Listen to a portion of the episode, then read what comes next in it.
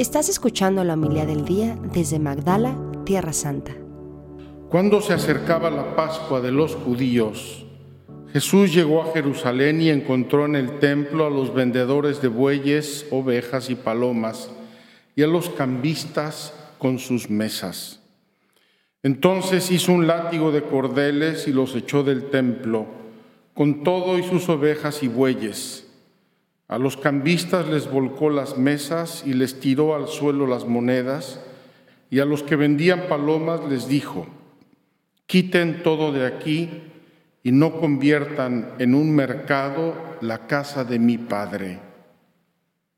En ese momento sus discípulos se acordaron de lo que estaba escrito, el celo de tu casa me devora. Después intervinieron los judíos para preguntarle, ¿qué señal nos das de que tienes autoridad para actuar así? Jesús les respondió, destruyan este templo y en tres días lo reconstruiré. Replicaron los judíos, 46 años se han llevado la construcción del templo y tú lo vas a levantar en tres días. Pero él hablaba del templo de su cuerpo. Por eso, cuando resucitó Jesús de entre los muertos, se acordaron sus discípulos de que había dicho aquello y creyeron en la escritura y en las palabras que Jesús, había dicho. Mientras estuvo en Jerusalén para las fiestas de Pascua, muchos creyeron en él al ver los prodigios que hacía. Pero Jesús no se fiaba de ellos, porque los conocía a todos y no necesitaba que nadie le que descubriera lo que es el hombre, porque él sabía lo que hay en el hombre. Palabra del Señor. Gloria a ti, Señor. Queridos hermanos, tengo que confesarles que me siento deslumbrado por la liturgia de hoy en el contexto de nuestra peregrinación cuaresmal, siguiendo, recorriendo Tierra Santa de la mano de Dios, peregrinación de la oración. Me siento literalmente deslumbrado. Vamos a ver si me quito el deslumbramiento de los ojos y logro expresarles la belleza y la riqueza de la liturgia de hoy para nuestra vida, para nuestro día a día. En primer lugar, parecería que la liturgia de hoy trata cuatro temas desconectados uno con otro. En primer lugar, habla de cómo Dios entregó la ley a Moisés y nos habla de los diez mandamientos. Después nos dice el Salmo que Dios tiene palabras de vida eterna.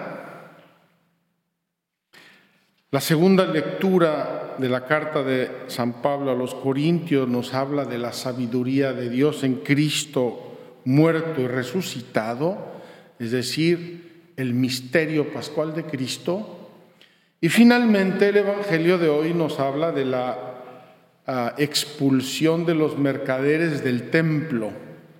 Ese pasaje un poco desconcertante para nosotros porque vemos a Jesús que es todo bondad y todo mansedumbre.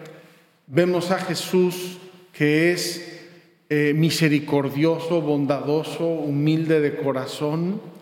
Lo vemos airado, enojado, lo vemos expulsando a los mercaderes del templo con una serie de detalles que nos deberían poner la piel de gallina. No sé si pusieron atención a los detalles. Las mesas de los cambistas las derribó, soltó a los animales y con un cordel, con un látigo que hizo, él lo hizo, lo trenzó, con ese cordel le zumbó a todos los mercaderes para echarlos fuera del templo. Dicen los, dice San Juan que los apóstoles en ese momento recordaron algo de la escritura.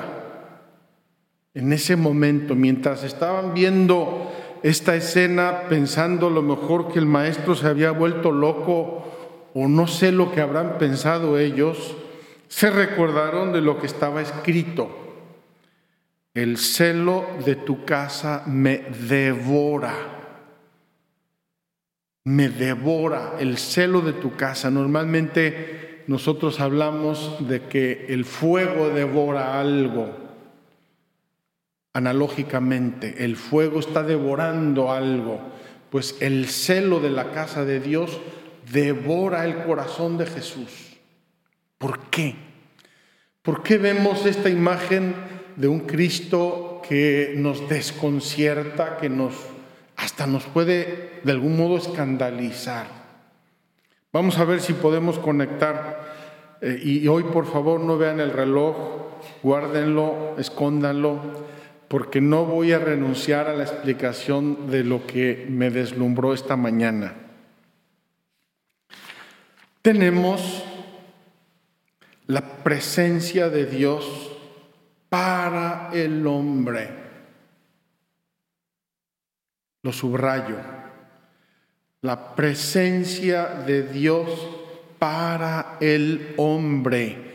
Cómo Dios quiso hacerse presente, cómo Dios eh, se acerca a nosotros y establece con nosotros la alianza por eso, la primera lectura de hoy nos habla de la alianza del Sinaí. Y esa alianza del Sinaí va a tener un lugar y una expresión tangible. La expresión tangible va a ser la tienda del encuentro donde están el arca de la alianza, que contiene los diez mandamientos, el, la vara, el, eh, el cetro de Aarón y el maná. Fíjense los símbolos, pero sobre todo fíjense en el lugar, la tienda del encuentro. Ya le enseñamos eh, en las dos peregrinaciones anteriores, así es que pueden buscar ahí ver la tienda del encuentro, véanla, búsquenla porque es importantísima para entender el Evangelio y la liturgia de hoy. Entonces, la alianza del Sinaí, el acercamiento de Dios cuando va a comenzar a formar un pueblo y le va a dar líderes, le va a dar una ley, le va a dar un sacerdocio, Dios comienza a reconstituirse un pueblo de toda esa humanidad dispersa y desbalagada por el pecado. El pueblo de Israel va a caminar 40 años por el desierto y va a llevar el arca en la tienda del encuentro. Tiene la nube, la nube eh, durante el día y durante la noche está sobre la tienda del encuentro. Ahí está Dios, ahí va Moisés a hablar con Dios, de ahí saca Moisés la sabiduría, la fuerza, para guiar al pueblo de Israel. Cuando el pueblo entra en la tierra prometida y empiezan las batallas y la conquista de la tierra prometida, en este caso por Josué y luego por los jueces hasta llegar al rey David, el arca de la alianza va a ir en esa tienda de un modo un poco accidentado. Lo vimos hace unas semanas, justo antes de Cuaresma, estuvimos siguiendo los avatares del arca de la alianza. Hasta que Dios le dice a David que eh, cómo es posible que David viva en un palacio de cedro y él, Dios, viva en una tienda de pastores. Y entonces David dice, sí, sí, sí, Señor, ya entendí, voy a construirte un templo. Y Dios le dice a David, no, no vas a ser tú, eres un pecador, no vas a ser tú, va a ser tu hijo, Salomón. Y Salomón construirá el templo de Jerusalén. Para aquellos de ustedes que quieran hacerse un poco la idea de lo que debió ser el templo de Jerusalén, vayan a ver la peregrinación del año pasado, esos grandes templos egipcios deben ser una idea, una analogía de lo que debió ser el templo de Jerusalén en belleza, en dimensiones, en simbolismos, en todo. Entonces Dios va a habitar en el templo de Jerusalén. Por eso dice, hoy el, dice el evangelista, que viendo a este Jesús airado, irritado, enojado, purificando el templo, se recuerdan que está escrito, el celo de tu casa me devora. Bien, hasta aquí la introducción, ahora vamos a las consecuencias. Jesús va a predecir la destrucción del templo. Destruid este templo que en tres días yo lo voy a reconstruir. No es exactamente la predicción de la destrucción del templo, pero sí Jesús está diciendo si este templo se destruye, yo lo voy a reconstruir en tres días. Y los judíos con sobrada razón le reclaman, oye, Herodes, con toda su riqueza y todo su poder y todos los arquitectos que trajo de Egipto, ha tardado 46 años en construir este templo y tú lo vas a reconstruir en tres días. Y me imagino que se reían entre ellos pensando en esta imagen que Jesús les está diciendo de la destrucción, reconstrucción del templo. Pero dice enseguida el evangelista Juan que hablaba del templo de su cuerpo. Fíjense qué importante. Dios ya no va a estar en un templo construido por manos humanas.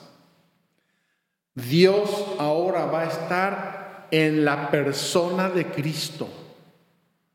Por eso nos dice San Pablo que en, Cristo residen todos los tesoros de la divinidad. En Cristo está Dios. Cuando a Jesús le piden sus apóstoles, muéstranos al Padre y nos basta, Jesús responde, pero todavía no me conocen no se han enterado de que el Padre está en mí yo estoy en el Padre. Es decir, yo soy Dios. La presencia de Dios soy yo.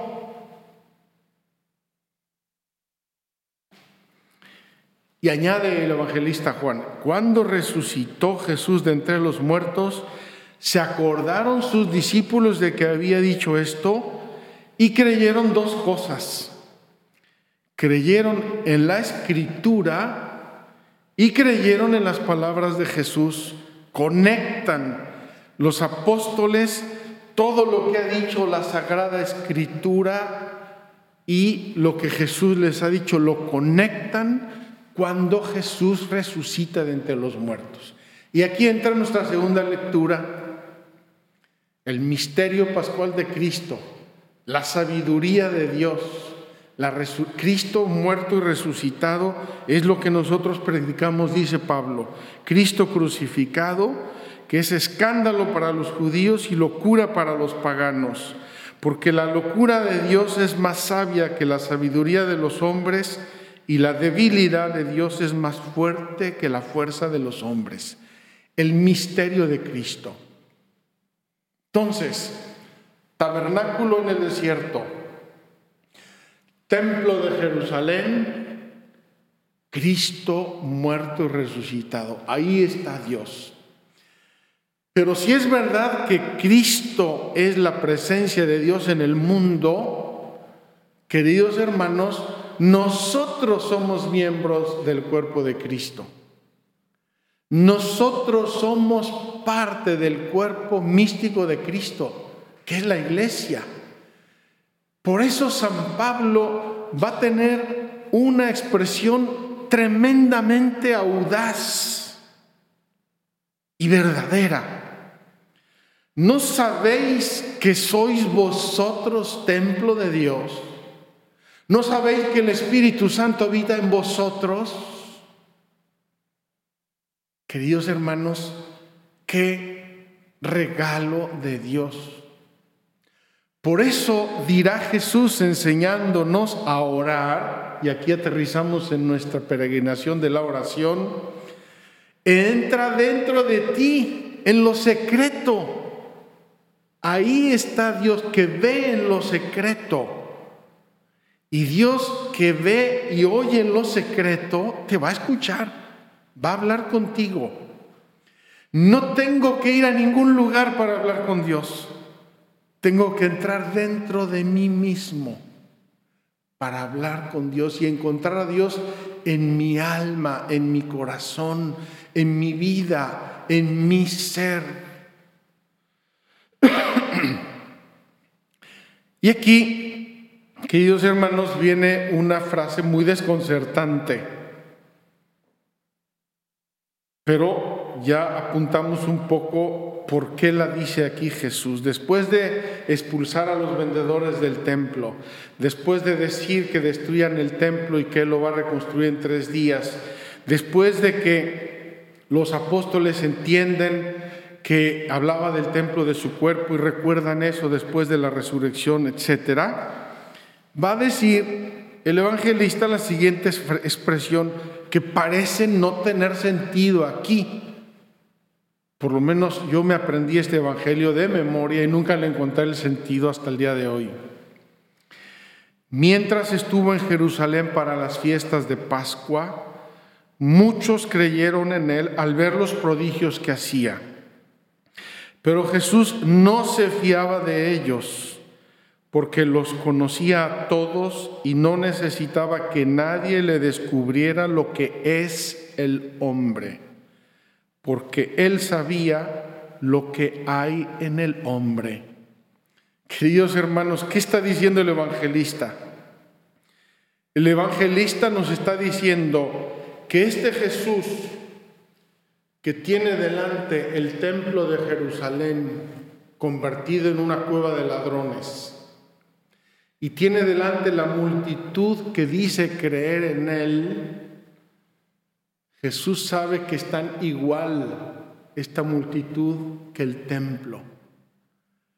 Están rotos por dentro, están vacíos por dentro, son templos de la presencia del maligno desde el pecado original. Y entonces cuando dice Jesús, destruid este templo y en tres días lo reconstruiré, como un reflejo, está hablando de nosotros. Nosotros somos el templo de Dios. Si nosotros somos una cueva de ladrones, un lugar de mercadeo, de intereses mezquinos, materiales, inframundanos, Cristo dice, a ti te voy a reconstruir en tres días. ¿En cuáles tres días? En su pasión, muerte y resurrección. Queridos hermanos, es la imagen, el templo de Jerusalén es una imagen de lo que somos nosotros. Y esa imagen, dice Jesús, la van a destruir y se destruyó pero yo la voy a reconstruir y entonces nos reconstruye a nosotros, templos de Dios. Quiero citar solamente, y con esto termino, quiero citar que los cuatro evangelistas hablan de la expulsión del templo. Los cuatro evangelistas hablan de la expulsión del templo. Voy a leer brevemente estos textos, es brevísimo, para que veamos que aquí está la presencia de Dios y aquí está la oración. Dice así San Mateo. Entró Jesús en el templo y echó fuera a todos los que vendían y compraban en el templo. Volcó las mesas de los cambistas y los puestos de los vendedores de palomas. Y les dijo, está escrito, mi casa será llamada casa de oración pero vosotros estáis haciendo de ella una cueva de bandidos. Queridos hermanos, casa de oración o cueva de bandidos, esos somos nosotros. Casa de oración o cueva de bandidos, dice Mateo. Marcos nos dirá, llegan a Jerusalén y entrando en el templo comenzó a echar fuera a los que vendían y a los que compraban en el templo. Volcó las mesas de los cambistas y los puestos de los vendedores de palomas y no permitía que nadie transportase cosas por el templo. Y les enseñaba diciéndoles, no está escrito, mi casa será llamada casa de oración para todas las gentes, pero vosotros la tenéis hecha una cueva de bandidos. San Marcos añade, un detallito mi casa será llamada casa de oración para todas las gentes, ya no solo para los judíos. Aquí está ya anunciando la Sagrada Escritura que va a haber un cambio entre el templo de Jerusalén, centro del judaísmo, se va a convertir en casa de oración para todas las gentes. Y sigue diciendo casa de oración. Finalmente Lucas nos va a decir, entró en el templo y comenzó a echar fuera a los que vendían, diciéndoles, está escrito, mi casa será casa de oración, pero vosotros la habéis hecho una cueva de bandidos. Queridos hermanos, nuestra alma tiene el riesgo de convertirse en una cueva de bandidos mientras debería ser casa de oración. ¿Cuánto tenemos que colaborar con Jesús? Él quiere limpiar y purificar el templo, ese templo que soy yo. Él quiere hacer de mí un templo nuevo, santo. El celo por la casa de Dios devora a Jesús y esa casa de Dios soy yo. Colaboremos con Jesús. Apoyemos la acción de Jesús en nuestros corazones, porque si la apoyamos, nuestra alma será ese diálogo de oración, esa intimidad con Dios, ese lugar de encuentro maravilloso donde yo puedo vivir con Dios y Dios puede vivir conmigo. Ojalá que así sea Vamos a abrirle a Dios nuestro corazón, a pedirle que lo purifique. Y, retomando la liturgia de ayer y el mensaje de ayer, acerquémonos al santo sacramento de la reconciliación. Si mi corazón está sucio, si hay mercaderes y bandidos y ladrones, echémoslo fuera a través del sacramento de la reconciliación para que empecemos a ser casa de oración presencia de Dios, armonía, paz, gozo. Así sea. Muchas gracias por escucharnos. Si quieres conocer más acerca de Magdala, síguenos en YouTube y Facebook.